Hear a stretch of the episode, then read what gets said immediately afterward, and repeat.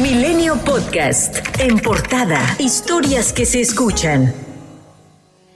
sin que alguna de las gubernaturas electas corra riesgo por rebase de tope de gastos de campaña, el Instituto Nacional Electoral prevé multar a los partidos políticos con 79 millones de pesos por gastos no reportados y omisiones de fiscalización en el pasado proceso electoral, donde el PAN destaca como el partido con más irregularidades. El Consejo General del INE presentará este miércoles los reportes finales de fiscalización de todas las campañas del pasado proceso electoral, donde se renovaron las gubernaturas de Aguascalientes Calientes, Durango, Hidalgo, Oaxaca, Tamaulipas y Quintana Roo, los ayuntamientos de Durango y el Congreso local de Tamaulipas. Los partidos gastaron para este proceso electoral 608 millones de pesos y en total el INE fiscalizó 230 candidaturas de los siete partidos políticos nacionales y los locales que generaron alianzas con estos. De acuerdo con información obtenida por Milenio, los proyectos que el Consejo General votará este miércoles contemplan multas totales por 79 millones millones de pesos por las elecciones en los seis estados. A partir de ahora, los aspirantes de Morena a la candidatura presidencial no podrán participar en mítines o eventos que se sondieran proselitistas, y es que el Tribunal Electoral confirmó el acuerdo del INE para aplicar medidas cautelares contra la jefa de gobierno Claudia Sheinbaum, el secretario de Gobernación Adán Augusto López y el senador Ricardo Monreal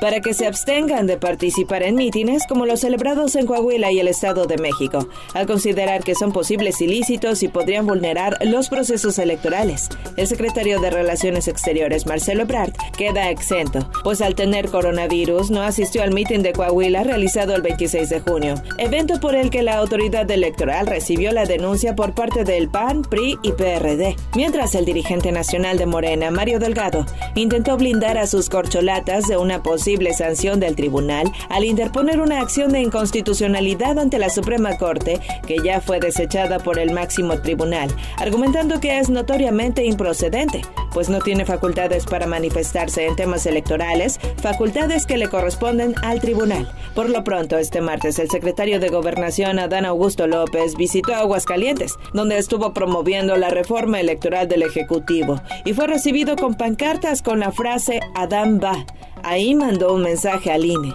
Me quieren agarrar son los del INE. Les voy a decir algo aquí entre nosotros no hay ya retroceso en este país. Este movimiento de transformación terminará por consolidarse, vivirá desde luego una nueva etapa en la transformación como en las revoluciones, va a haber evolución dentro de la transformación, pero va a ser pues, la consolidación de lo que el hoy presidente sembró. Un juez federal determinará el próximo primero de agosto si el gobierno federal cumplió o no con la suspensión definitiva, que ordenó frenar la construcción del tramo 5 del tren Maya, que corre de Playa del Carmen a Tulum, en Quintana Roo. La abogada Antonella Vázquez Cabedón, quien representa a ambientalistas, promovió un incidente por defecto porque las autoridades federales no dieron cumplimiento a la medida cautelar concedida el pasado 30 de mayo. El juzgador demandó a las autoridades del gobierno para que, en un plazo de tres días, rindan su informe con relación a la denuncia por exceso o defecto en el cumplimiento de la suspensión definitiva. En caso de no hacerlo, advirtió que se presumirá cierta la conducta que se les reclama. El juez federal que otorgó al narcotraficante Rafael Caro Quintero una suspensión que frenó su entrega inmediata a las autoridades de Estados Unidos declinó seguir con el caso, al argumentar que le corresponde a un juez del Estado de México seguir con el juicio, ya que el capo se encuentra recluido en el penal de máxima seguridad del Altiplano en el municipio de Moloya de Juárez. Por el momento, la suspensión concedida a Caro Quintero queda vigente y el helicóptero de la Secretaría de Marina que cayó en el municipio de Los Mochis, en Sinaloa, tras la captura del capo, se desplomó debido a que se quedó sin combustible según reportes preliminares. El gobernador Alfonso Durazo reveló que en el estado se reforzó la seguridad ante posibles disputas entre organizaciones criminales. Luego de que autoridades federales presentaran los resultados de la nueva autopsia practicada al cuerpo de Devani Susana Escobar, Barba Saldúa, los cuales arrojaron que la joven de 18 años murió por asfixia por sofocación, Sandra Pámanes, vicecoordinadora de Movimiento Ciudadano en Nuevo León, respaldó al fiscal Gustavo Adolfo Adolfo Guerrero por su trayectoria. Sin embargo, recalcó que debe hacer una limpia porque la integración de los órganos ha estado coaptada por parte de los partidos políticos. Por otro lado, el legislador panista Jesús Gómez señaló que se debe de esperar a que las autoridades concluyan con la investigación. Creo que en estos momentos este,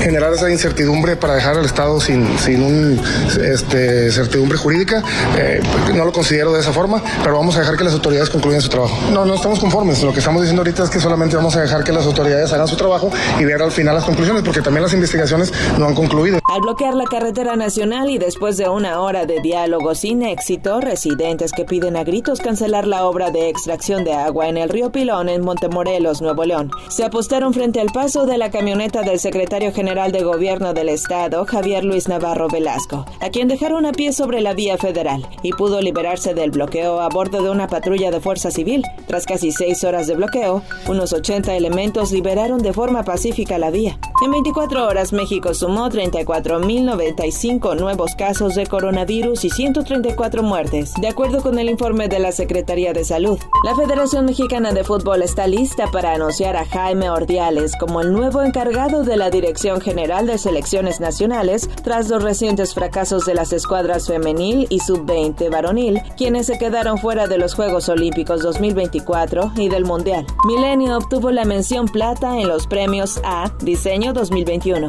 por la infografía Tenochtitlan, Ciudad de México, 500 años de historia, publicada el 21 de agosto de este año, y que fue elaborada por Arturo Black Fonseca con información de Lenina Ramos y Abraham Flores en la coordinación general. El trabajo presenta dos ciudades superpuestas, la majestuosa Tenochtitlan, capital del imperio mexica fundada en 1325, con su templo mayor, y la Ciudad de México actual con su catedral metropolitana, edificada sobre las ruinas de la primera y convertida en capital de la Nueva España en 1535. Se calificaron tres rubros, concepto, originalidad y ejecución en puntuaciones de 1 a 5. El premio fue creado en 1994 para reconocer lo mejor del diseño en la región de América Latina y contribuye al fortalecimiento de la profesión ante la sociedad con el objetivo de ser un vínculo efectivo entre clientes y diseñadores a partir del reconocimiento del valor del diseño. Milenio Podcast.